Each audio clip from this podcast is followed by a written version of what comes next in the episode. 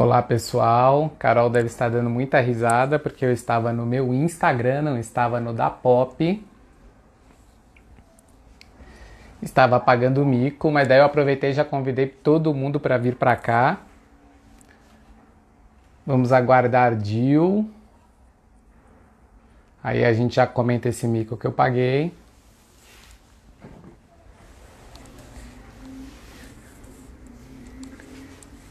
Apertei o botão errado, adivinha, né? Fui parar no Instagram pessoal. Como diz um amigo meu, Carlos Arruda, que não sei se vai aparecer aqui hoje. Dos sete erros da live, eu cometi os oito. Vamos aguardar. Dil, cadê você, meu amigo?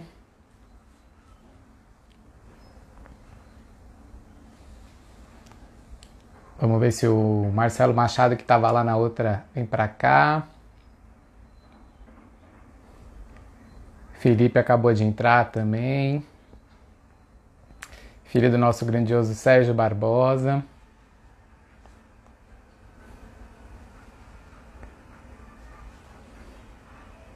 Vamos lá, tava tudo certo pro hein? Cadê ele? Acabei de falar com ele, vamos aqui mandar uma mensagem para ele. O erro foi que eu entrei no, no pessoal, né? Fiquei lá conversando comigo mesmo. Falei, cadê o Dil? Cadê o Dil? E nada do Dil. Vamos aguardar. Tô.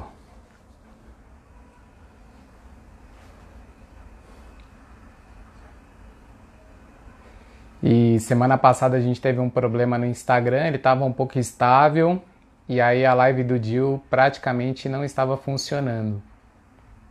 Então a gente falou um bom nada travando. Tá travando aí, pessoal? Eu tô aqui no no Wi-Fi com backup do com backup áudio aí.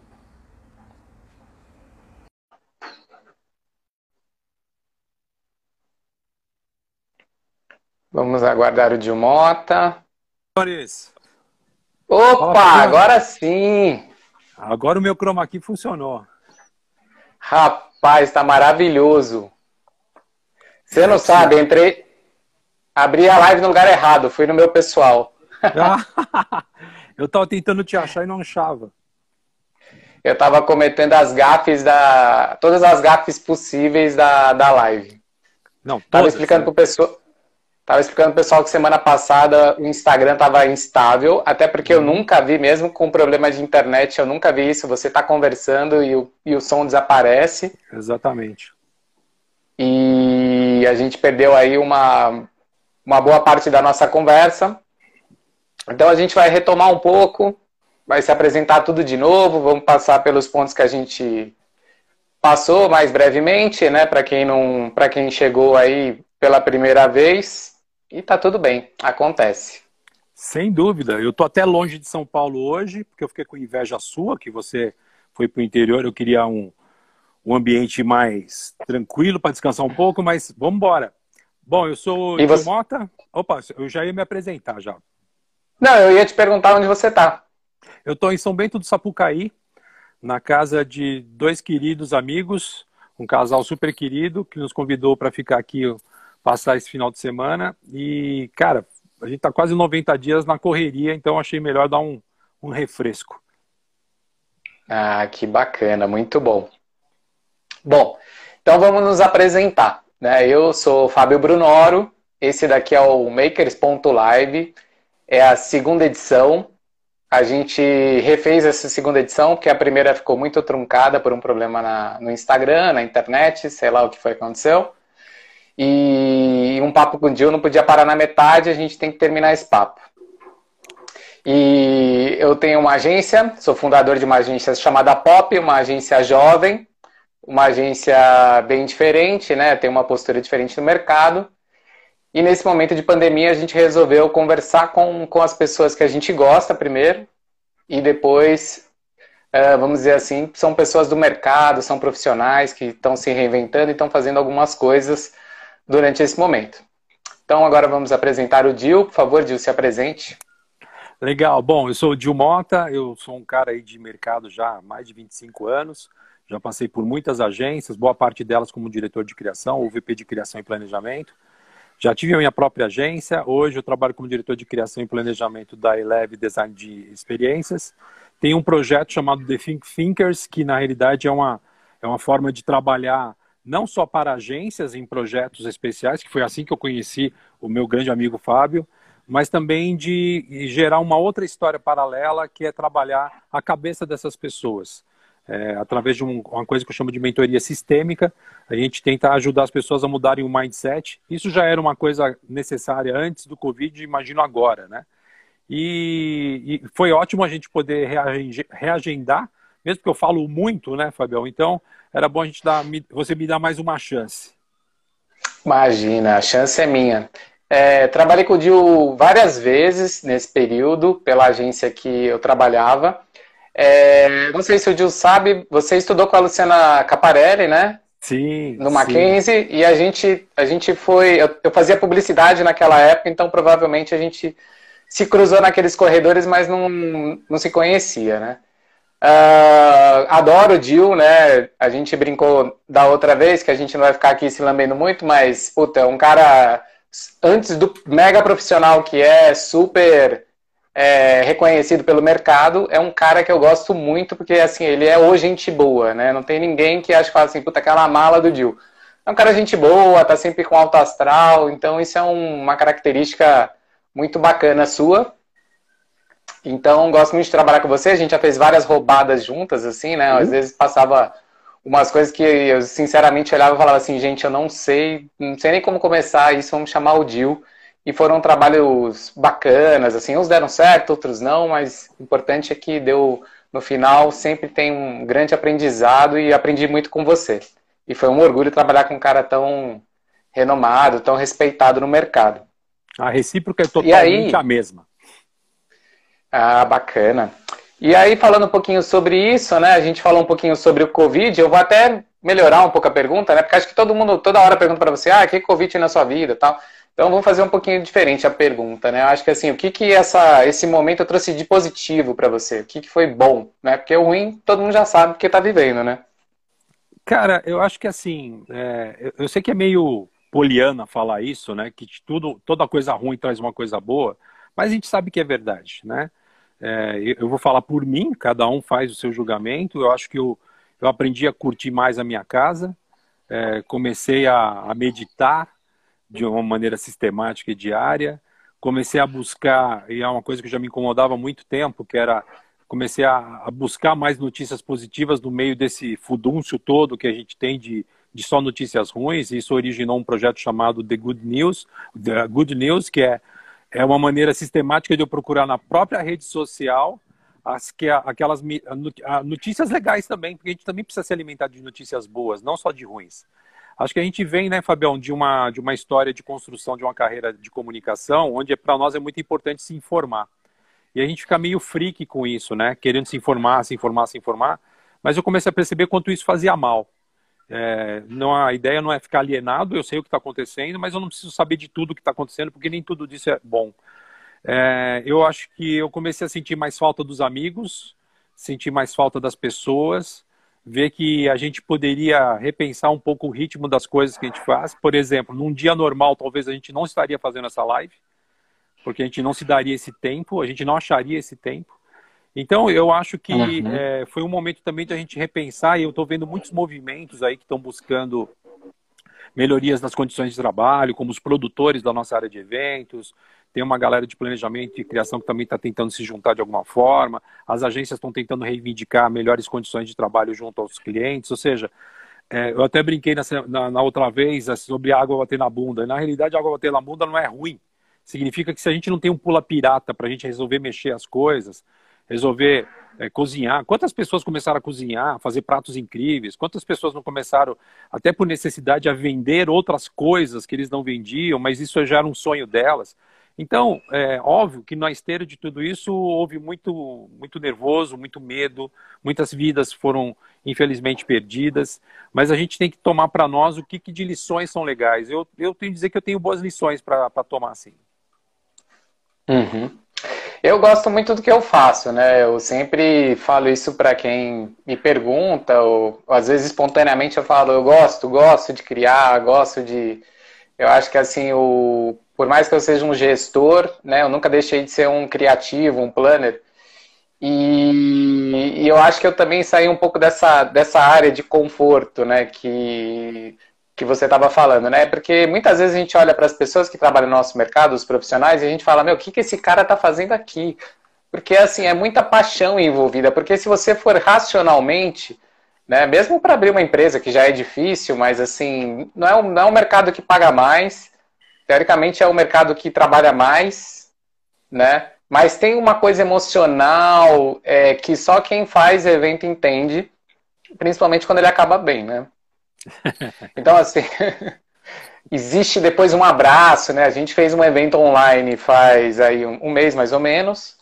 E, e, eu vou ser bem sincero que no final eu já tava, meu, vamos dar esse abraço, eu tô me ferrando porque vai acontecer, mas a gente não deu, me seguraram e tal. Mas dá vontade de abraçar, né? Quem, quem trabalha com isso sabe que não é só. Quem faz uma convenção, você fala assim, pô, o cara ganha o que ganha por dia, e aí ele fica naquela convenção e vara, e ele, meu, ele nem é daquela empresa, ele veste a camiseta, e eu não tô falando só do, do dono da agência, tô falando não só da equipe, né? Mas assim, a grande maioria, assim, 80% da equipe que são frilas, os caras se dedicam e no final se abraçam, né? Como se, sei lá, uma vitória deles, né? Eu via muito isso lá na Unilever, né? Assim, a galera, tipo, parecia que ia vender homo lá no supermercado, de tão feliz que eles ficavam e vibrando. Então, é interessante isso, né? Que as pessoas, pelo fato de não ter, pela água ter batido na bunda, ou seja lá o que for, elas acabaram seguindo outros caminhos que talvez vão se descobrir até melhor, ganhando mais, tendo mais qualidade de vida, sei lá o que, que vai acontecer, mas é interessante isso, né? Sim, sabe que eu escrevi um texto essa semana que saiu no Promovil, falando exatamente disso, né? Porque assim, eu sempre brinquei que quem trabalha em eventos é um masoquista, né? É aquele cara que compra um tênis dois número menor só pelo prazer de tirar o tênis depois, né? E a gente sabe que aquele abraço no final de um evento, ele tem muito de comemoração e tem muito de alívio. Porque uhum. eu não sei uhum. se todo mundo que está nos assistindo é da área de eventos, mas vocês não sabem o que, que é trabalhar um evento. A responsabilidade que tem ali. Né? A ansiedade é que existe, a expectativa do cliente e de todas as pessoas que estão assistindo. Mas esse texto que eu escrevi é, falava do seguinte: na realidade, a gente não, na nossa área, a gente não é viciado em, em masoquismo, né? A gente, é, a gente é, é viciado em pequenas vitórias. E eu acho que uhum. esse é o ponto. Quando, você, quando a gente teve destruída a nossa agenda, a nossa pauta, a gente perdeu as pequenas vitórias. E o que é uma pequena vitória? É cumprir uma, uma meta, é, é conseguir fazer o, o evento ficar dentro da planilha, é conseguir entregar as credenciais para todo mundo, é sentir que as pessoas estão com um sorriso nos lábios, ou seja, são pequenas vitórias. E a gente, quando desmonta isso, a gente começa a se sentir inútil. E eu acho que talvez um dos grandes convites que aconteçam dentro dessa história é a gente procurar as pequenas vitórias só, não só no lado profissional. Porque você viu quantas coisas uhum. legais aconteceram? Eu até, até, vi alguma mensagem aqui, é, eu não, eu vi, passou rapidinho, não vi quem foi, mas que começou a fazer pão, escrever um livro. Pô, você já imaginou que isso é uma vitória incrível? É, as vitórias das pessoas que estão ajudando as outras, que estão doando alguma coisa através de uma vaquinha, ou que estão indicando alguém para fazer algum trabalho. Então, acho que, é, acho que é legal a gente também entender que a nossa profissão, apesar de fazer com que a gente, obviamente, possa se sustentar e fazer as coisas, ela não é tudo. A gente pode também buscar pequenas vitórias em tudo, na nossa vida pessoal, sentimental, relacional, ligando para um amigo. E, e, até uma das coisas que eu te falar, sabe o que, que eu aprendi nesse tempo todo da quarentena? Eu, escrevi, eu, esqueci, eu aprendi a dar like. Porque eu percebia que eu olhava as coisas, gostava e não dava um sinal para a pessoa que postou de que aquilo foi legal. A gente sabe que a gente é meio assim, as pessoas são assim. A gente precisa ser grato, fazer, cara, obrigado que você postou, para mim é legal, não custa nada, né? Uhum. É, eu concordo com tudo que você falou, né? Eu acho que a gente constrói, eu acho que assim, que a gente aprende, principalmente a gente do nosso mercado, é que a gente vai ser feliz por qualquer coisa, né? Porque a gente é feliz e a gente tem vontade de fazer e, e essas pequenas vitórias também estão em outros em outros espaços e outros lugares. Então, quando a gente faz uma live aqui que dá certo, a gente também já fica feliz. Sim. Por incrível que pareça, dá até uma certa tensão, porque né, a gente se compromete, não importa se vai ter uma pessoa assistindo Sim. ou ninguém, a gente, né, a gente é meio a, a, aquela coisa do ator né, e da atriz, né? Não importa se o, se o teatro está vazio, a gente vai fazer aquele papel do mesmo jeito. E uma, da, uma das coisas que a gente comentou muito da última vez é, só voltando que eu estava falando, e aí a gente tinha um projeto, não sei se você lembra, eu falei da gente ir para o Japão, né? Lembro, na Olimpíada. Nas Olimpíadas, né? Então, esse, quando aconteceu isso tudo, eu vi aquilo desmoronando. Mas, assim, é isso, vão ter outras oportunidades, né? Sim, e a gente vai sim. se reconstruindo. E para o mercado, Dil, né? Você tinha comentado, o que, que você acha que o Covid trouxe de melhor, né? Já que a gente já combinou aqui que a gente, nesse primeiro momento, não vai falar nada de pior, né? Que, que foi bom para o mercado? Para aquele cara que vai continuar, para aquele louco que é assim, louco por ti Corinthians, né? Louco por ti evento. O que, que esse cara vai. Como é que vai mudar essa relação? O que, que vai acontecer? Como é que você vê esse, essa transição? Olha, eu acho que tem muitas Transformação, coisas. né? Acho que é a palavra. Sim. É, tem, tem muita gente chamando de muitas coisas, né? Eu, eu gosto de chamar isso de ressignificação, né? Eu acho que Está uhum. Tá na hora de a gente repensar um pouco o que a gente faz, porque, de certa forma, não adianta a gente ficar falando aqui mal de dono de agência ou de cliente. Tudo isso faz parte de um pacote só, inclusive a gente, né? Inclusive as pessoas que trabalham. Porque nada daquilo foi obrigado, foi obrigatório. A gente, em algum momento, concordou em fazer alguma coisa. A gente aceitou as regras, como as agências aceitam as regras, como os clientes propõem coisas. Ou seja, a gente faz parte de um sistema. E é importante a gente saber onde a gente tem culpa, onde eventualmente as outras pessoas têm culpa, mas entender que a gente pode mudar as coisas. Acho que talvez a grande mensagem para mim é assim: não se satisfaça com o que você tem. Não fique feliz numa pseudo-zona de conforto, onde você acha que está tudo certo, mas num, numa pandemia como essa, num bichinho microscópico como esse, você desarvorou toda a sua vida. A gente precisa ter mais estrutura para isso. E eu acho que é um convite a gente pensar mais aberto, porque é, hoje a gente sabe, nem, nem todos nós nascemos, eu claramente não, você eu imagino que não, não tenha nascido digital, você é um cara que foi sendo digital uhum. por um tempo, nasceu analógico, mas o mundo é digital. E tem uma coisa, viu, Fábio, que eu queria deixar claro, assim, para mim, e eu já discuti isso com várias pessoas e elas concordam, tem duas coisas que são essenciais para o futuro. O mundo tecnológico digital, não tenho dúvida, e o lado humano. Uhum. As duas coisas não funcionam sem uma e a outra, você entendeu? Então, quem tem o um mundo digital já na sua mão, abre espaço para você ser mais humano. Quem já é, essencial, é, é, é uhum. excessivamente humano, entenda que as coisas também precisam ser digitais. Eu não vejo nada mal nessa transição que a gente está tendo dos eventos se transformarem em digitais. Isso é legal. Ah, isso substitui um evento físico? Lógico que não, mas é o que a gente tem. Vamos fazer isso ser o melhor possível? Uhum. Vamos fazer isso ser uma puta de uma experiência? Porque é como eu brinco muito que tem a ver com, a, com aquelas três coisas que existem no mundo da tecnologia, né? O software, o hardware e o quem software, né? Então, o que, que acontece?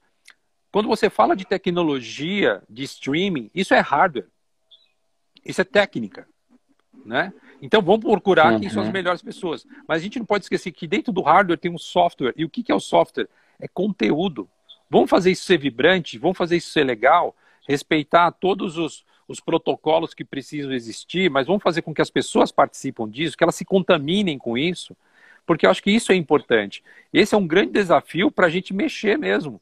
É, fazendo uma brincadeira, é um mover as, né, cara? Vamos mexer a bunda e vamos fazer uhum. uma coisa diferente. Vamos acrescentar, porque eu acho que tem uma coisa, Fábio.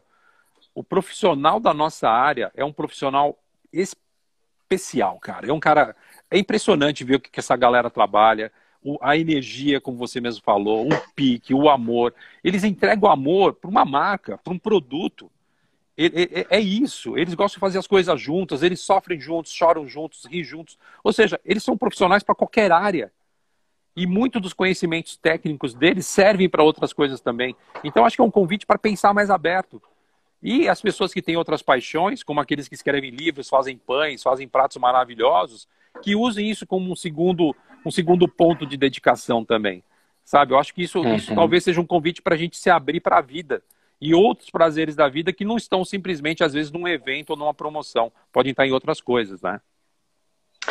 A gente tem falado muito sobre gerações, né? Mesmo antes aqui do Covid, assim, o assunto, né? Quando eu fiz, fui para alguns eventos fora do país, ou mesmo dentro das agências, a gente sempre estava tentando rotular, né? A gente está, eu, tenho, eu não gosto muito de, dessas coisas do rótulo, mas eles existem e às vezes a gente tem que usar. Então a gente falava muito sobre a geração X, Y, Z. A nossa geração, eu acho que assim, é uma geração privilegiada, né? Eu já falei isso em uma outras ocasiões, porque a gente viveu um pouco de tudo. Né? A gente pegou meio analógico e aí veio para a transformação digital, para a economia da experiência e etc. Então isso é muito bacana. Eu sempre agradeço ao universo, seja lá no universo que você acreditar, pela possibilidade de ter vivido muitas coisas, essas mudanças, porque a gente como profissional a gente não sentou num lugar, por mais que eu trabalhei numa empresa por muitos anos, mas isso não significa que eu fiz as mesmas coisas por muitos anos, né? Então a gente acabou de tomar um reboot aí, como bem falou uma agência, acho que era TM, Brand, alguma coisa assim. Eles falaram, eles criaram um evento chamado Reboot, né? A gente realmente voltou para o zero. Sim. E agora a gente vai aprender tudo novamente, né? A gente ainda vai falar um pouquinho sobre experiência um pouco para frente, e, mas isso que eu acho, assim, a gente tem essa possibilidade de construir um novo, porque assim, o digital para mim, não querendo usar um termo, mas assim, essa coisa do oceano azul, né? Assim, você olha assim, um mundo de oportunidades, porque por incrível que pareça, eu acho até mais difícil trabalhar com o digital, porque eu acho o funil bem menor, né? Os canais são é, são poucos, os recursos são poucos, então o que vai fazer diferença é o humano, né? Eu estava conversando com um executivo da Blizzard, né, falando sobre um projeto de projeto de um programa de televisão sobre de games. Até a gente vai falar isso num próximo Maker Live, Maker, Maker Live. E a gente estava falando que a grande diferença, todo mundo pode fazer um programa sobre games, ter notícias sobre games, mas o que vai fazer diferença é a pessoa que está ali falando. Uhum. Né? Porque a notícia, ela já é velha. Né? Assim, a, a, internet fez com que a notícia é velha. Se você é um programa de notícias, você está falando realmente algo que aconteceu. Mas se você é alguém que tem um, uma pessoa que tem um carisma, tem uma interação ou tem uma, uma um engajamento com aquela pessoa que está escutando, ela vai querer ouvir a sua opinião. Você tem reputação para ela para você interpretar aquela notícia para ela. Então não é uma questão de disseminar a notícia, mas disseminar a interpretação daquela notícia. Então achei, achei interessante essa, essa conversa. Eu acho muito e legal o que você está falando. É, desculpa só interromper, porque eu acho Não, que é uma imagina. coisa diferente.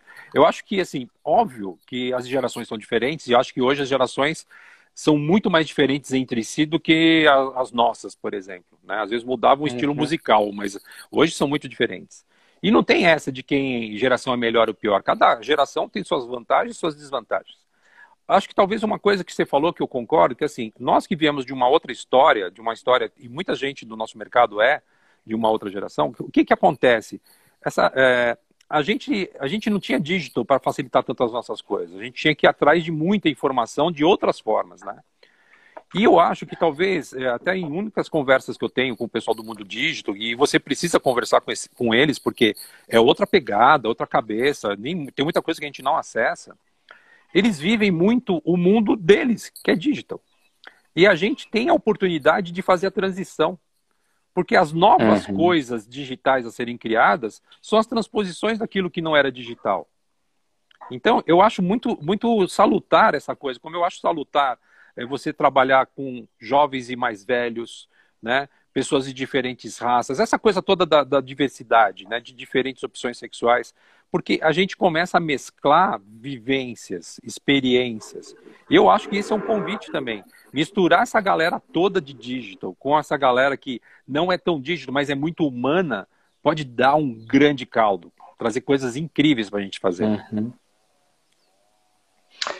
Sim, muito bacana mesmo. Eu acho que, eu acho que assim, eu gosto que a gente está no começo de tudo isso, né? Então a gente está vendo um evento, outro evento, e isso é legal porque de certa maneira, o bacana é que a gente consegue acompanhar, né? O que antigamente também não dava, porque assim, se o cara faz um evento fechado lá, você acaba não vendo, né? Você acaba Exatamente. sabendo depois.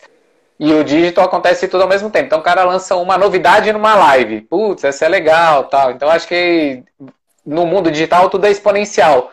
Então acho que a criatividade também vai ser assim, né?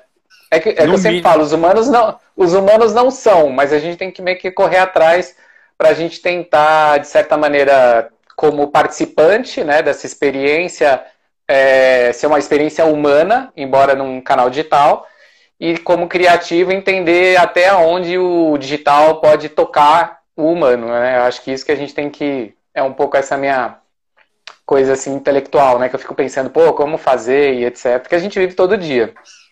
É, e tem uma coisa interessante, e... Fabião, que eu acho que, por incrível que pareça, esse mundo digital ele trouxe um, ele democratizou um pouco o acesso, né? Você viu que uhum. de repente, de uma hora para outra, eu posso baixar um monte de livro de graça, eu posso ver um monte de filme de graça, eu posso ver ah, um monte de lições. Solo é gratuito, né?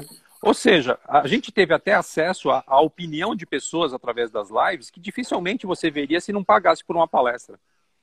E é, eu acho que essa, essa generosidade das pessoas poderem compartilhar as suas informações. É por isso que eu até comentei isso na, naqueles, naquele, na, na, outra vez. Assim, é, eu não me incomodo com lives. Deixa as pessoas falarem.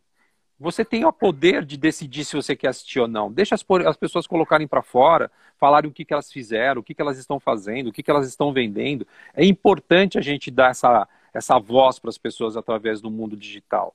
Isso é humanizar uhum. o mundo digital. Porque o mundo digital sozinho ele não é nada, ele é chato, ele é frio. Mas as pessoas dentro dele esquentam e fazem ficar legal, né? É verdade. É, dentro desse, dessa coisa do, da colaboração que a gente falou da outra vez, que o nosso mercado, aí falando um pouco mais de uma maneira institucional, né? É, das nossas associações, da Ampro e etc., né? A gente vê que tem um movimento diferente no mercado. Parece que até essa, do mesmo jeito que essa informação é democrática, a opinião também é mais né, aberta e as ações parece que são mais fortes. Né? Então eu queria saber de você o que, que você está achando e percebendo do mercado. Né? Eu vi duas notícias de duas empresas que estavam fazendo RFP, que são aquelas RFPs que nós já, que já viu mil vezes, né, que são RFPs ruins, assim, do ponto de vista de negócio e sustentável, e as empresas são, teoricamente, com discurso sustentável, etc. E pelo que eu vi, inclusive até não foi no Promovil, o movimento que foi direto nas pessoas de marketing, nas pessoas das marcas, uh, às vezes no próprio CEO da empresa, dizendo: olha, isso não é justo com o mercado, você está fazendo uma coisa errada. E aparentemente essas empresas mudaram de opinião, voltaram atrás, estão fazendo outra coisa. Eu, eu para falar a verdade, não sei o que aconteceu. Mas o que, que você acha que mudou nesse, nesse momento de pandemia, além da água bater na bunda, que a gente já comentou dessa expressão? Que faz com que as pessoas, de uma certa maneira, comecem a colaborar de verdade, né? Porque antigamente era um ou outro, uma agência ou outra que reclamava, né? A gente fala que é aquele cara que levanta a mão na reunião lá da RFP e fala um monte, né? E dava até dó, porque assim, todo mundo ficava quieto, o cara se ficava exposto ali, e parece que está tomando mais força. Então, assim, o nosso mercado, talvez menor, mas mais potente, mais forte, né? Está tentando sobreviver. O que está acontecendo? Eu acho que sim. É, eu estou até bastante surpreso e bastante feliz com o movimento de algumas agências ou de alguns profissionais. A Amplo está uhum. se posicionando muito bem em relação a isso, incentivando esse tipo de trabalho, e ela é essencial até para você não colocar essas pessoas tão em evidência, porque a gente sabe que isso, isso gera um tipo de, de exposição que às vezes se volta contra a agência. E eu acho que a questão é a união mesmo. É, eu acho que ainda tem pouca gente se unindo e falando isso. Acho que tem que ter um monte de gente da mesma esfera como eles conseguiram fazer um negócio extremamente corajoso e digno de parabéns de, de entrar lá na, no perfil do, do CEO da empresa e falar, cara, você não está fazendo certo. E por que, que o cara uhum. resolveu dar uma parada? Porque existe, existe uma série. O compliance não é só uma arma contra o mercado, é contra eles também. Eles também têm regras para seguir. Tem a governança corporativa que impede que eles façam coisas que sejam danosas para a sociedade, porque isso faz com que eles, eles sejam penalizados também. Então, eu acho que é uhum. muito legal, acho que as agências precisam se unir mais, da mesma forma como aconteceu esses dois casos e outros vão acontecer. Essa semana, por exemplo, já teve também uma outra, um outro, uma outra concorrência para 10 agências, que eu já acho um absurdo. Outra, algumas agências resolveram abrir mão de participar, eu não sei os motivos que elas não participaram, mas se foi uma maneira de se posicionar, eu acho excelente. E só tem uma coisa, para que isso dê certo, não adianta um ou outro, tem que ser todo mundo. E isso não uhum. vale só para as agências se pôr, e eu acho que nesse ponto elas conseguirem ter o guarda-chuva da Ampro é essencial. Porque é uma maneira dela, dela manifestar isso em nome de todas as agências, em nome de todo o mercado. E se tiver alguém que abra mão, que simplesmente fuja disso, que resolva fazer a coisa de outro jeito, cai por terra todo esse exercício. Veja bem, a gente não está uhum. defendendo uma agência, não está defendendo uma opinião e não está fazendo com que uma pessoa ou outra se sobressaia. A gente está defendendo o mercado inteiro. E quando eu estou falando do mercado inteiro, é a agência, quem trabalha na agência, são todos os produtores, todos os profissionais. É uma cadeia inteira, que está ali que precisa ser defendida. Então, eu estou gostando muito de ver tudo que está acontecendo. É um esforço conjunto de muita gente. Eu queria falar em especial do, do, do Alexis, que, que é um recente é, presidente da Ampli, chegou muito forte, como a Paty, que está lá também, o, o, o, os outros presidentes que já participaram, o Celinho, enfim, o Wilson, mas assim, tem que trazer bastante, bastante gente para conversar, e uhum. todas as agências, não são só agências do é, pequena, média e grande, todas têm que fazer isso. Ô Dil, você não acha que seria o caso, né? Fica aí uma, uma ideia, né? Caso alguém veja a nossa live, dele, do próprio, da própria Ampro convidar, por exemplo, a pessoa que criou essa RFP. Porque, de repente, é legal escutar o, vamos dizer assim, o contraditório, né? Por que, que eles chegam nessa conclusão? Né? Por, que, que, por que, que alguém. Porque, assim, é meio matemático, né? Você tem que. Como é que alguém faz alguma coisa assim? Talvez o cara vai colocar um argumento, né? Que a gente sabe que o mercado, até pelo fato de, da pressão e do aperto, ele tem, ele faz, ele toma atitudes que não são boas, né? O próprio mercado que acha que isso é uma regra, né? Que assim, tanto faz quando você vai cobrar, você vai cobrar uma bonificação, você vai ter um overprice, é uma, é uma tá ficando o ruim normal, né? Eu, a gente tem na Pop uma coisa que eu chamo de transparência radical, né? E aprendi isso, inclusive, viajando para fora, vendo outras empresas que estavam mudando a sua parte ética, a sua, o seu propósito, etc. Então, assim, se, se eu cobro, se alguém cobrar 100, é 100 que vai na planilha. Né? Então, basicamente é isso, né? Não preciso nem falar mais nada. Mas, assim, será que não tem um outro lado? Porque não é possível que todas as empresas tenham uma política somente com as agências de evento, nesse caso. Será que não é legal escutar o lado de lá? Porque, de repente, assim, eu acho que essa ferramenta digital, democrática, etc., pode até é, a gente tomar um recado que a gente não está entendendo, ou, dizer, ou ele entender que, né, do outro lado, da outra empresa, entender que assim, esse não é uma política sustentável. Né? Você quer enganar quem? Né? Porque a gente está vivendo nesse mundo que assim, ah, o cara finge que cobra, o outro finge que ganha, e assim vai. Então acho que não é muito. Talvez fazer uma live, discutir esse assunto é um assunto quente para o momento. É, Fica eu a sugestão. Ou, ou, aconteceram algumas tentativas no passado com a própria Amplo de trazer clientes para discutir em alguns congressos. Eles conseguiram uhum. trazer essas pessoas. E, na realidade, as pessoas acabam se escondendo, não é se escondendo, se protegendo a partir das leis de compliance. Ou seja, são decisões uhum. da empresa que não cabem a elas julgar. Eu acho que a gente tem que ser uhum. inteligente, porque assim, não é simplesmente é pedir para que as pessoas tenham é, complacência com tudo o que está acontecendo. Né? Na realidade, é muito mais sério. Eles, é, vamos pensar assim, eu não estou pensando que eles, as, os clientes, estão pensando assim, eu vou ferrar aquela agência, ou vou ferrar o mercado. Eles estão pensando no deles. Eles estão pensando na rentabilidade deles, na bonificação deles e nas regras que eles estão fazendo. Teoricamente, para eles, eles estão fazendo certo. E não estão medindo os, os, os efeitos que estão acontecendo no restante do mercado. Para que, essa, que isso possa é, ter resultado, é, a gente tem que ser mais forte. E como? Devolvendo para eles isso, porque, por exemplo, tem muitas marcas que você conhece muito bem, que tem uma imagem de mercado perante os consumidores incríveis, e eu garanto que boa parte das agências ninguém consome mais de tanto que ficou chateado e incomodado com a maneira como eles tratam a gente. E por que, uhum. que o uhum. consumidor, então, não sabe disso? Vamos colocar a boca no trombone e falar assim, pô, essa, essa marca é tão legal, mas olha o que ela faz com a gente. Olha só o que aconteceu, uhum. óbvio, não tem nada a ver com o que eu estou te falando, mas lembra quando rolou aquela história da Nike, de que ela usava mão de obra infantil escrava praticamente para fazer suas coisas? Qual foi o efeito que isso uhum. teve nela? Ela teve que mudar. Então, a gente tem hoje o poder da opinião pública ao nosso favor. E o mundo digital é forte para isso. Então, tem uma hora que a gente uhum. tem que se unir e usar tudo que está ao nosso favor.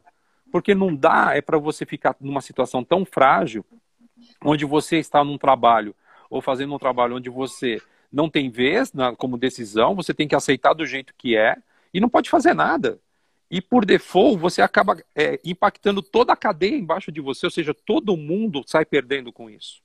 Eu sou achacado, uhum. que achaca o outro, que achaca um, que achaca, ou seja, no final, a gente sabe quantas empresas já fecharam, quantos caras já desistiram, quantas pessoas resolveram mudar de profissão porque não sentiram que eram respeitados. Eu acho que a, pró a próxima moeda, a moeda do futuro, é exatamente essa. O que, que você andou fazendo durante a pandemia? O que, que você faz de bem? além de vender produtos. Porque não tem nada de errado a gente ajudar as pessoas, as marcas, os produtos a serem vendidos. Faz parte do negócio, faz parte da, da roda do capitalismo. Uhum. Mas a gente tem que exigir dessas pessoas que elas sejam éticas. A começar com nós mesmos, porque nós somos os, os principais interessados. E porque a gente representa embaixo da gente um monte de gente também, que não tem voz.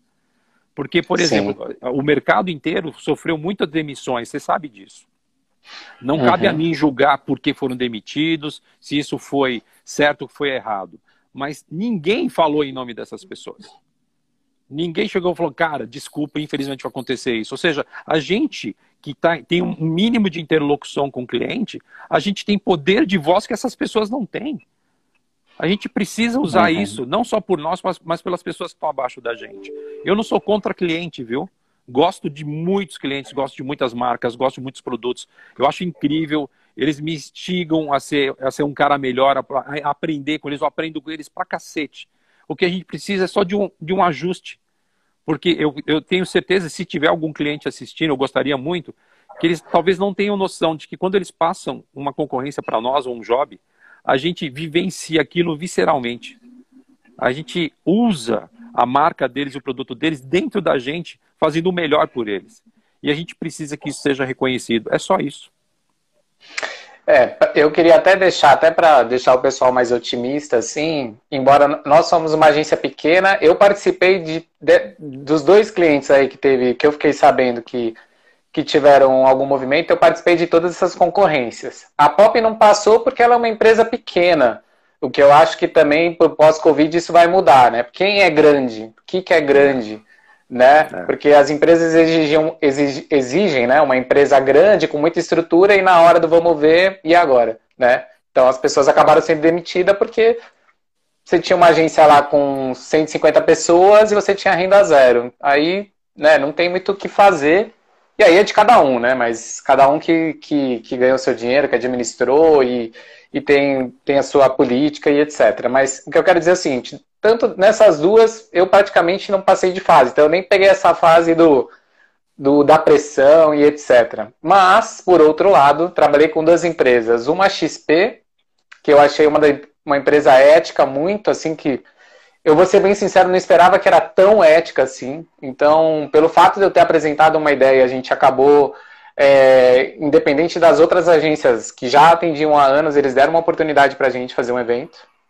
Eu nunca vi isso acontecer. Uh, e tem o caso também da Serasa, que a gente conversou muito sobre, o, sobre política e sobre, é, sobre um FII sustentável, sobre prática, sobre preciário, antes de entrar na concorrência. Então, assim, talvez esteja mudando. Então, acho que é um bom sinal. Né? Então, eu particularmente, 50% da minha atividade comercial foi positiva, que talvez antes não, seria mais uma multidão, o processo continuaria o mesmo, segue a vida, aceita quem quer. Então está melhorando é... de certa maneira. Eu acho, eu fico muito feliz com isso e eu espero, eu tenho expectativa boa para isso. Eu estou com boas esperanças de que as coisas mudem. Mas ela precisa de uma, de uma postura nossa, porque é a mesma coisa. Fábio, você tem bastante tempo de casa, de, de, de casa, digo, de mercado. Isso é uma das coisas que me incomoda. Então, tá, você tem 20, 30 anos de mercado, abriu uma agência agora, então você não pode participar porque você não tem é, uma empresa há muito tempo. Eu não tenho faturamento de três anos. É, é, vocês precisam. Então, até a gente sabe por que, que às vezes acontece isso. Ah, mas eu preciso saber se a vida financeira da empresa é boa. Não, tá boa. Ou você está querendo que ela pague eh, antecipado o seu evento, que é um horror também. Uhum. É, um, é, quase uma apropriação indébita do, do, indébita do que você está fazendo. Então, acho que a gente tem que entender, a gente tem que trazer de volta para a discussão o que, que você precisa. Você precisa de financiamento uhum. de evento ou uma, ou uma empresa que pense legal para você? Que traga uma ideia é, incrível, é, isso... que faça um negócio legal, sabe? Isso, pelo que eu estou vendo, já, sinceramente, acho que foi aí que o mercado pegou assim, força mesmo, é. e falou que não vai trabalhar em 90 dias, porque eu tô vendo, assim, todos os fornecedores estão recusando essa coisa do, do 90 dias, e eu acho que, assim, é óbvio, né, assim, não é nem, nossa, e agora? Não, é óbvio, assim, o, o cara quer um, um pouco adiantado, e depois, como qualquer outro serviço, como qualquer outra coisa, né, que, que, que você compra em 90 dias? Né? Nem se eu chegar lá na Magazine Luiza lá, vai ter, assim, um, dá para dividir por mês, mas para 90 dias não dá. Exato. É interessante isso. É, é legal até bem... que eu vi até que tem alguns. O Carlos Arruda, por exemplo, que é um cara inspirador, né? Um cara inspirador, um cara incrível que está assistindo a gente. E a gente. Eu me sinto muito honrado, imagino que você também, que é um filho dele praticamente. É praticamente Fábio Bonoro Arruda.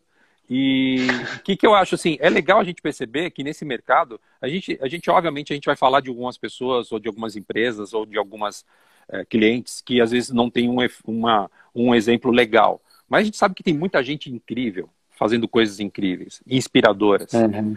que faz com que a gente, quando a gente fica meio decepcionado, de repente a gente olha uma coisa do lado e fala assim, cara, vamos para cima que ainda tem tem esperança, tem uhum. coisas legais. E a gente talvez tenha que mudar o olho para isso, não ficar olhando só para o ruim. Vamos olhar os melhores exemplos e frutificá-los, mostrar como exemplo, mostrar para que essas pessoas possam fazer mais. Acho que talvez seja um convite para a gente mudar o olho, mudar o filtro do olho, talvez, né, Fabio? E de certa maneira é por isso que eu estou falando. Não estou querendo nem fazer o um jabá do cliente, não é isso, né? Então estou falando porque eu acho que a gente tem que contar, porque a gente tem essa mania de falar, né? As coisas ruins. E as coisas é. boas também têm que ser faladas. É, dentro dessa, desse quadro, né? Agora daqui para frente é só novidade, hein, gente? A gente já falou tudo que tinha falado da outra vez, mas muito mais profundo, eu acho. É, dentro desse novo cenário, que eu acho que, de certa maneira, ele quebrou totalmente né, o, o status quo do, da área de live marketing, né? É, você acha que é a vez dos coletivos? Você acha que é, esse tipo de organização, né? Ele vai ser mais uma, uma competição para agência? Como é que você vê isso? Numa boa, assim, menos meu sendo uma agência, eu acho que a gente tem que entender esse novo momento do mercado. Eu acho que é um caminho bem possível. Eu estou acompanhando muitas pessoas se unindo. A Lili, na, na, no último no, no, no, último programa já mostrou um collab que ela está construindo. E eu acho que o collab não é só uma junção de pessoas do nosso mercado, mas pensar aberto também é um grande convite. Né? Se você está uhum. fazendo trabalhos com um foco social, trazer pessoas do social para você fazer. Sabe aquela coisa de lugar de voz, né? Não adianta a gente querer ficar tentando falar em nome de outras, outros nichos, a gente tem que trazer esse nicho para jogar com a gente. Né? É, uhum. Eu fiz recentemente um trabalho com, com as favelas. Pô, a favela é impressionante. Tem um negócio lá dentro que tem o Data Favela, só para você entender. Assim, tem, tem muito conhecimento lá dentro. É importante você usar pessoas de lá de dentro, porque elas têm uma realidade que a gente não vai aceitar, não vai acertar na realidade. Uhum. Então, eu acho que o Collabs, para mim, é essencial e o quanto mais rico, mais variado, mais diverso ele for, é melhor. Existe uma forte tendência de eles começarem a ganhar espaço junto aos clientes também. Por quê? Porque é uma maneira de pensar uhum. mais aberta. Se você olhar hoje, grandes marcas estão se interessando muito pelos collabs. Por quê? Eles, eles conectam-se, eles se conectam com um público diferente, um público mais jovem. Que o público jovem é isso, ele é misto. Ele é, um, ele é uma salada de um monte de coisas ao mesmo tempo. Então, eu acredito que existe uma forte tendência disso, sim, e é um convite para nós também para a gente se abrir isso, porque tem uma molecada uhum. pensando diferente, que é muito legal. Tem uma galera da velha guarda que, que não precisam ser aposentados, eles também têm experiência para dividir com a gente. Talvez seja um bom convite para a gente pensar o conceito da diversidade mais aberto. A diversidade uhum. no sentido mais amplo, sabe? Eu acho que eu acredito fortemente em collab. Eu acho que para mim é uma não é nem tendência, para mim é uma realidade. Isso aí vai ficar cada vez mais forte. É, eu também tenho visto muitos movimentos, né? Assim, na minha opinião pessoal, eu acho que assim dá mais trabalho, né? Às vezes o que parece que é mais simples é mais difícil porque você tem muita voz ativa, né? Então, assim, você precisa ter uma cabeça, uma liderança diferente. Aquilo que a gente já falou mil vezes aqui. Tem que pensar, para fazer diferente, tem que pensar diferente. E assim, eu sendo uma agência mesmo nova, né? Assim, não, é, não significa que eu quero montar uma agência tradicional, né? E nunca foi esse meu caminho e já no final da minha jornada de 20 anos numa empresa, 19, 20 anos, eu pensava assim, pô, eu olhava às vezes pro. Vou dar o exemplo do planner, que me desculpe, mas assim, é o planner de Google, né? Que assim, é um cara que fica ali no escritório, então assim, não é que eu não quero. Eu quero ter uma agência aberta aos, aos collabs, aos coletivos, aos grupos, etc., porque eu não acredito, não que eu queira não gerar emprego, não contratar pessoas. Mas eu preciso que essas pessoas estejam navegando em outros mares, porque o mundo hoje ele é um pouquinho mais complexo do que antigamente. Ele é muito mais rápido, né? A gente tinha uma coisa lá na, na Case, uma empresa que eu trabalhava, que quando a gente fazia uma viagem de incentivo, a gente sempre tinha uma dupla que cuidava do, do processo. E a gente tinha uma pessoa que era lá da agência, que ficava em contato com o cliente, trocando ideia, e a gente tinha uma outra pessoa que vinha do, do, do campo. Por quê? Porque assim, aquela pessoa que conhece o cliente, ela já sabe todos os modos operantes, etc. Tal. Mas aquela pessoa que vinha de fora, quando a gente vendia uma viagem, por exemplo, para Nova York, ela sabia que o, que o aeroporto de, de Nova York estava em reforma. Por quê? Porque ela está todo dia lá, ela está viajando. Então, assim, eu acho que esse casamento entre tudo e todos é que é o novo momento, é a nova era, né? Então, assim, eu aviso as empresas que precisam de uma grande estrutura, que assim, eu nunca serei essa grande estrutura, né? Eu jamais, acho que faria uma empresa de 150 pessoas trabalhando, mas talvez 15 empresas com 10 pessoas trabalhando, né? 10 grupos. E não algo assim que você tenha, que a pessoa fica 20 anos ali. Porque, assim, principalmente o planner, criar todo mundo, né? Não existe mais isso, todo mundo dá ideia, né? Então, todo mundo tem que estar passeando, vendo evento, visitando. E você só consegue isso com esses grupos, né? Então, eu posso ter o melhor grupo para aquele problema, uma hora e depois. Então, assim, para mim, mesmo como agência, é super bem-vindo esses coletivos Acho que tem tudo a ver, né? Acho difícil até o processo, né? Porque ele, existe um problema aí burocrático tal, que é, que é dá mais trabalho, né? Mas eu, eu quando eu mudei a minha forma de pensar para um, um, um formato ágil e etc., eu já sabia que dá muito mais trabalho. Então, assim, o home office, por exemplo, que é uma realidade hoje, é óbvio que dá muito mais trabalho. Porque, assim, você pega o seu carro, tudo bem, você fica uma hora no trânsito. Mas na sua casa você tem que cuidar da internet, você tem que conversar com as outras pessoas, as pessoas não estão te vendo, então você tem que estar sempre comunicando. Então, assim, essas modernidades dão mais trabalho. Então, assim, para quem acha que é tudo mais fácil, não é. Mas o resultado, na minha visão, é muito melhor. Na realidade, pensar diferente dá trabalho. Ser criativo dá trabalho, né? E o mundo é um mundo sem bordas mais. Não dá para a gente ficar pensando, ah, assim, eu sou live, eu sou é, propaganda, eu sou marketing direto, é tudo isso junto, né? E eu vou te dar um exemplo na, dentro da Eleve, que é uma agência nova como a Pop, com um pensamento muito parecido com o seu e de duas pessoas incríveis também, que eu tive a, a honra e o prazer de ser convidado. Eles têm um dos clientes que trabalha com o mundo do game. Cara, é impressionante quando você se conecta com o mundo do game e você aprende com aquele público. Porque é um outro tipo de público, é outro tipo de relação. Uhum. Eles já são digital, já fazem evento com, com, com, com, com streaming há muito tempo. Mas a hora que você vê o público é como é educado, existe, por exemplo, dentro dos games, todo um trabalho muito forte em cima de ambientes tóxicos. Se o, se o, se o gamer foi tóxico de alguma maneira, falou alguma coisa muito ruim, ele, ele, ele é afastado. Se for muito sério, ele é banido. Ou seja, existe uma coisa muito Sabia legal não. de você ver isso, sabe? E isso é legal, né, Fábio? Quando a gente a gente está acostumado a discutir, fazer brainstormings incríveis com pessoas incríveis, mas não é legal quando chega um cara de um assunto que você não entende nada. E assim, parece que o teu cérebro fala assim, obrigado, hein?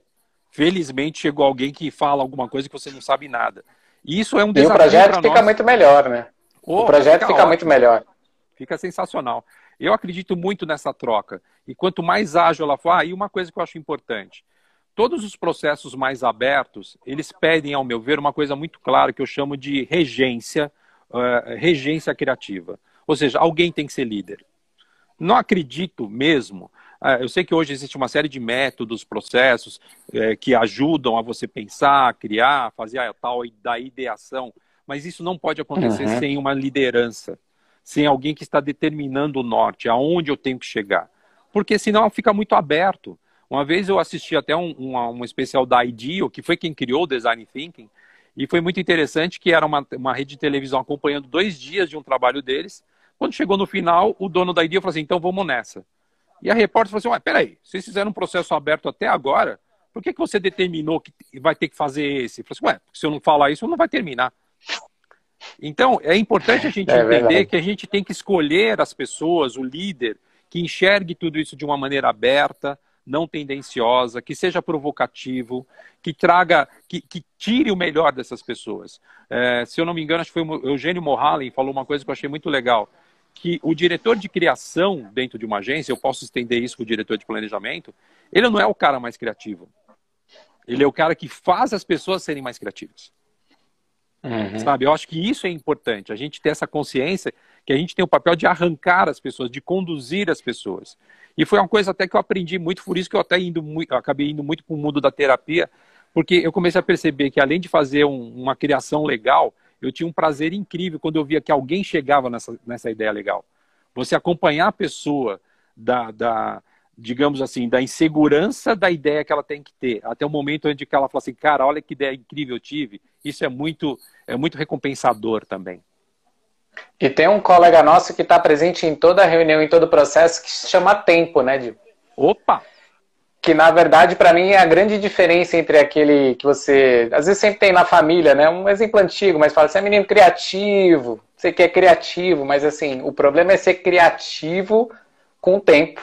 Com um reloginho. né? Criativo todo mundo é, né? Graças a Deus. O ser humano é. é criativo pra caramba, mas assim, a gente realmente tem tempo a cumprir e tem caminhos e objetivos, né? Que eu acho que é, faz a diferença entre um, um amigo criativo e um profissional criativo. Exatamente. Né? Quando você tem os dois, melhor. Exatamente. E, e aí, falando um pouquinho mais técnico, né? A gente agora que tá bem perto aí do, do nosso do fim da live. É, como é que você vê, assim, o que, que o cliente precisa agora, né? Como é que vai ser a sua linha criativa dentro desse novo cenário? Né? Embora eu, acredito, como você, que o cenário não está definitivo, mas hoje o que a gente tem são poucos caminhos, né? Como é que você vê? Qual é a sua tendência? Qual é a sua dica? Olha, eu acho assim, é, boa parte do mercado trabalha por demanda. O que significa isso? Que quando chega um job para nós, o cliente já teve a ideia, ele já criou uma estratégia, ele já acha que isso resolve o problema dele. Uma boa parte disso resolve. Uma boa parte disso a gente acredita, pela nossa experiência, que não. E, e, não tem nada de errado a gente cumprir aquilo que eles já definiram, porque por alguma forma, por alguma maneira, isso foi resolvido.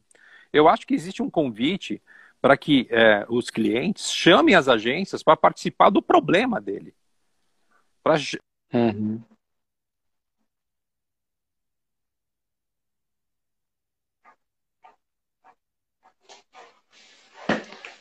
Travou a nossa live.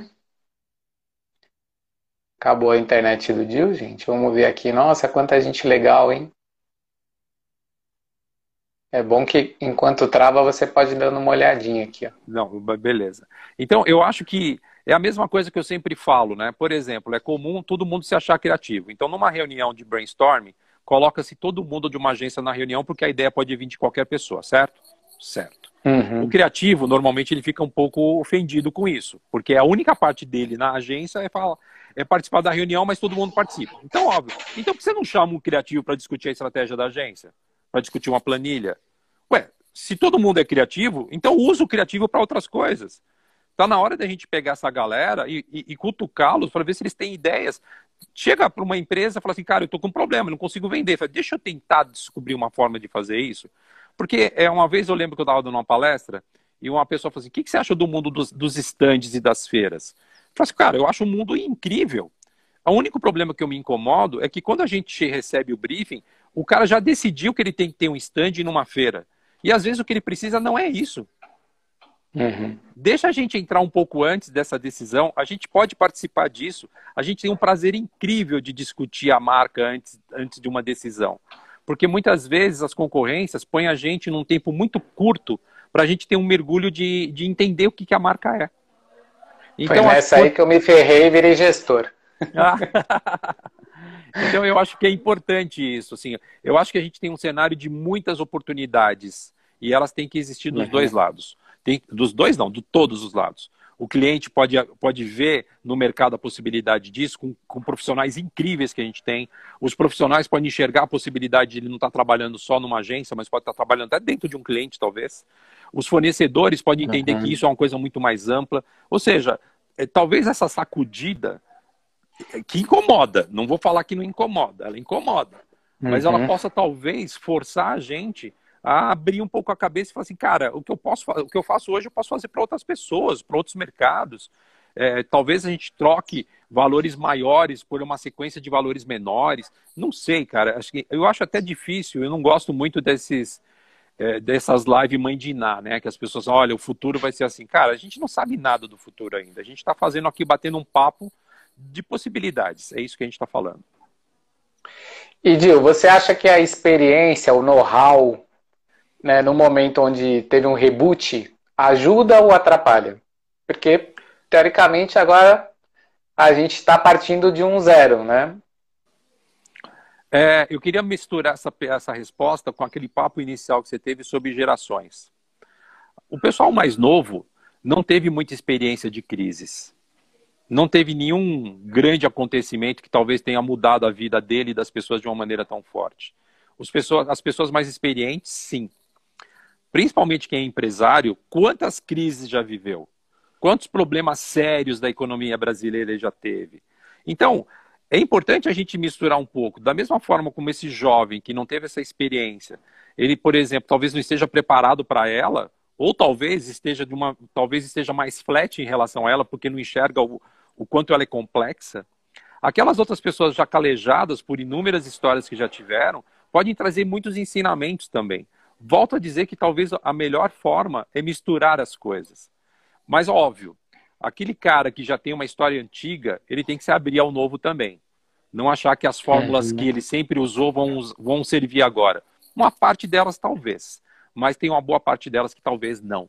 Então acho que é muito importante a gente se abrir mesmo, sabe? Ouvir ao outro. Até mesmo aquela pessoa que você, cara, eu vou ouvir esse cara, vai ouvir esse cara. A gente tem que quebrar um pouco esse preconceito, porque a melhor ideia, a melhor sacada, talvez venha de onde você menos espera. Ô Dil, você, se eu não me engano, você dava aula na ABC, não é? Na não, é... faculdades ABC? Ah, não, não, não. É, na realidade é o seguinte, eu dei aula no Mackenzie, dou algumas aulas hoje na FIAP, e o ABC, na realidade, o ABC da comunicação tem lá, um, eu sou muito próximo do pessoal de lá e eu dava algumas palestras na metodista do ABC. Ah, tá. E porque a pergunta tem a ver com isso, né? Na verdade é uma pergunta, é que dica você daria para aquele cara que está estudando, né? A gente estava falando aqui do Mackenzie, né? Eu lembro na época que eu cheguei no Mackenzie e lá era outra realidade, né? A gente pensava em agência de propaganda, agência de propaganda, agência de propaganda, não pensava nem, assim, o caminho era totalmente estreito, pelo menos naquele, no, no quando você entrava numa, numa faculdade, uma universidade de propaganda e marketing, né? Então era, era muito pequeno, pelo menos para mim, assim, ah, eu trabalho numa agência e ponto e acabou como o mundo muda. Mas assim, qual que é a sua dica agora? O que, que o cara imagina? Se tá pra gente é um susto, imagina pro cara que tá estudando agora, que tá lá e fala assim, meu Deus, né? O que, que eu tô fazendo aqui? Né? Que, que eu vou. Que, que vai ser o mercado? Tô estudando pro mercado que talvez não exista o mercado. E aí? Excelente pergunta, Fabião. Eu acho que assim, é, é um monte de coisas. Primeiro que a gente sabe que hoje as faculdades mudaram muito, tá, tá muito forte esse trabalho de EAD, né, dos ensino à distância onde é um formato diferente. Eu tive a oportunidade de ver isso bem de perto, é uma outra dinâmica, é um outro roteiro. Eu acho que o convite para os alunos que estão hoje, é, primeiro, é escanear o mercado. Tem oportunidades em muitas coisas. Eu vejo, por exemplo, eu dou muita palestra sobre live marketing em faculdade, eu fico assustado. Eu falei que a gente fala demais, tempo. Né? Nossa Senhora. Mas papo ai, bom ai. a gente nem percebe passar, né, Fábio? É, eu só terminando a tua resposta, eu acho assim, a, mo a moçada que está em faculdade, primeiro, olhe bem para o mercado, tem muita coisa acontecendo, não vá no básico. Segundo, não fique restrito aqui à forma que você está estudando. Se você estuda uhum. EAD, vai procurar ver palestras é, físicas, assistir aulas presenciais, isso é muito importante. Outra coisa, tem uma moçada muito boa que está dando aula nas faculdades. Mas, principalmente, quando o cara é um profissional do mercado, é, de, de acadêmico, às vezes ele pode ficar muito dentro da, da, do acadêmico e, perder um pouco a conexão no mercado. Assista às aulas de, ou os convites ou as palestras de pessoas do mercado para você ver o que, que eles estão falando. Converse com profissionais do mercado, acho que isso é importante. Eu tenho certeza, você já deve ter feito isso, eu também faço. Pô, a pessoa quer passar um dia na agência para saber como é que é uma agência, vai lá ver como é que é, conversa com as pessoas, até porque ele tem que entender o seguinte, talvez uma das coisas mais importantes que ele tem dentro de uma faculdade ou de um curso é o networking que ele está montando. Então, quanto mais pessoas ele conhecer, quanto mais é, possibilidades ele tiver, é uma coisa que é importante. Os, os empregos acontecem é, talvez numa proporção da quantidade de pessoas que você tem no seu network, as possibilidades que vão acontecer. E ele tem que entender que fazer uma boa faculdade, fazer bons trabalhos, fazer bons projetos, é uma maneira dele se destacar dentro desse network e as pessoas poderem indicá-lo também. Legal. Para terminar, terminar, vem a provocação que você já deu uma adiantada. Até porque minha bateria aqui também já está acabando. Se acabar, felicidades. É, a provocação surpresa você já matou a pergunta, mas é assim: quem que manda no job? Porque Opa. a gente tem um pouco essa polêmica, né? Você já deu uma boa dica, eu falei, pô, ele, ele leu a minha pergunta, mas assim, quem que manda no job? Naquele grupinho que tá lá no brainstorm e tal, assim, quem que manda? Você está falando dentro da agência ou na relação agência com o cliente? Não, da agência, da criação. Do, quem que é? O redator, o criativo, o plano diretor de arte, o Olha, atendimento? Eu acho que assim, eu acho que uma agência, todo mundo tem seu papel. Eu, eu acredito que, por exemplo, não, é, é, é, eu não conseguiria fazer um trabalho do nível que um atendimento faz, porque eu acho impressionante o que essas pessoas têm de capacidade, paciência, de atender. A forma como é, eu assisto, admirado o trabalho incrível que um produtor faz. Da mesma forma como eu acho que o trabalho que a gente faz também é um trabalho super digno. Acho que cada um tem seu espaço, seu momento. É um exemplo, claro. Uhum. A gente está participando de uma concorrência. Num trabalho de concorrência, o trabalho é muito forte dentro de planejamento e criação. Eu acho que esses dois têm que ter a liderança. E onde todas as outras áreas, elas têm um papel de suporte para elas. Eu estou no evento, o evento está tá acontecendo, executando. É óbvio que aquele momento é um momento de produção e de atendimento e onde a criação e outras áreas elas são suporte delas. São momentos onde a intensidade e o naco que você participa são diferentes. Então, é importante a gente entender isso, porque o que acontece? Acho que a gente teve, infelizmente, um grande achatamento, e isso está sendo conversado não só dentro da área de eventos, mas na área de, de criação de, de propaganda, do que se chama de commodity criativo. Todo mundo começou a pensar as mesmas coisas. Por quê? Porque todo mundo não arrisca. Ninguém quer arriscar. Todo mundo está buscando as coisas nos mesmos lugares. Então, eu acho que, primeiro, isso é uma coisa que é hierárquica, eu acho que tem que ter uma linha. Quem é que é o chefe de cada área? Existe até alguns sistemas, você mesmo é um, é um grande mestre de Scrum, por exemplo, onde você tem uma pessoa que é responsável por aquela liderança, mesmo que ela não tenha o cargo, ela é responsável por conduzir aquele processo. Eu, o que eu digo sempre, assim, não adianta soltar a galera e achar que isso é legal, é bonito, deixa as pessoas criar livremente. Não! Alguém conduz isso. E se essa pessoa está conduzindo nesse momento, relaxa que depois tem o seu também. É muito importante a gente entender que tem, cada parte tem um, tem um processo. A criação, o planejamento, uh, o atendimento, todo mundo tem uma parte importante dentro de tudo isso.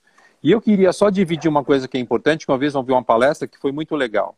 Que se você pegar e dividir um processo de, de, de, de um projeto em duas partes, sendo que a parte técnica, e quando eu falo parte técnica é a criação, a planilha, tudo, e a outra parte é a parte relacional, acreditem, o sucesso de um projeto ele é mais relacional do que técnico. O que significa? Não adianta nada a gente ter uma ideia incrível. Não adianta nada a gente ter um negócio tudo dentro da planilha. Se a nossa relação, aí quando eu falo da relação, a relação à agência, os profissionais, o atendimento, toda a empatia da agência com o cliente não acontecer. Porque é, é, o cliente ele não passa o job só pela melhor ideia, ele joga, ele joga o trabalho para quem ele confia, para quem ele acredita. Então, é importante entender que todas essas áreas têm um momento certo delas. E eu incomodo, vou falar real, e desculpe falar isso, mas eu me incomodo quando as pessoas às vezes abrem mão de pensar e se preocupar com o trabalho delas e ficam querendo participar do outro. Tem um cara incrível, eu lembro uma vez que eu estava numa agência, eu cheguei de uma reunião, estava um, um, diretor de arte com um layout e duas pessoas de outras áreas discutindo o layout. Eu falei, o que vocês estão fazendo? A gente está discutindo o layout. Eu falei assim, cara, se ele não souber fazer um layout, eu mando ele embora. Deixa o cara fazer o trabalho dele, ele é especialista nisso. Ah, mas eu não posso dar palpite? Pode dar o palpite que você quiser, mas quem vai mandar é ele. Da mesma forma, como eu sempre falei isso, eu não vou entrar num evento e falar para o planner, para o pro, pro produtor, afinar a luz assim ou assado. Por quê? Porque isso é obrigação dele saber. Eu posso dar palpite, mas quem manda é ele. Então, se a gente não deixar bem claro isso, quem manda no quê, a gente sempre vai ter problemas. E talvez por isso que muitas, a gente sabe que muito do brilho do nosso mercado se perdeu recentemente, quando todo mundo começou a ser todo mundo. Cada um tem seu papel. E todos uhum. são igualmente importantes dentro disso. É o que eu penso. Maravilha, querido. Obrigado, viu? Antes que acabe Opa. as nossas energias todas, porra, foi muito legal. Valeu a pena. Adorei, adorei. O bis. E, puta, a gente vai ter que continuar essa história. E obrigado, você é o cara mesmo. Só coisa bacana. Obrigadíssimo por a generosidade sua de não só criar esse projeto, mas dar voz e vez a tantas pessoas diferentes. Você é uma pessoa que eu admiro muito, que eu aprendi muito com você. E eu adoro aprender de, de, de novas pessoas, de pessoas que têm o que acrescentar. E eu tenho certeza que a, a vida longa pop, vida longa ao Fábio Brunoro como profissional, como empresário, como criativo, e a projetos incríveis como esse que você fez. Obrigado mesmo por esse espaço. Obrigado, Dil. Conte com a gente. Obrigado para todo mundo aí que ficou assistindo a gente. Obrigado mesmo. Até mais. Tchau. Tchau, querido.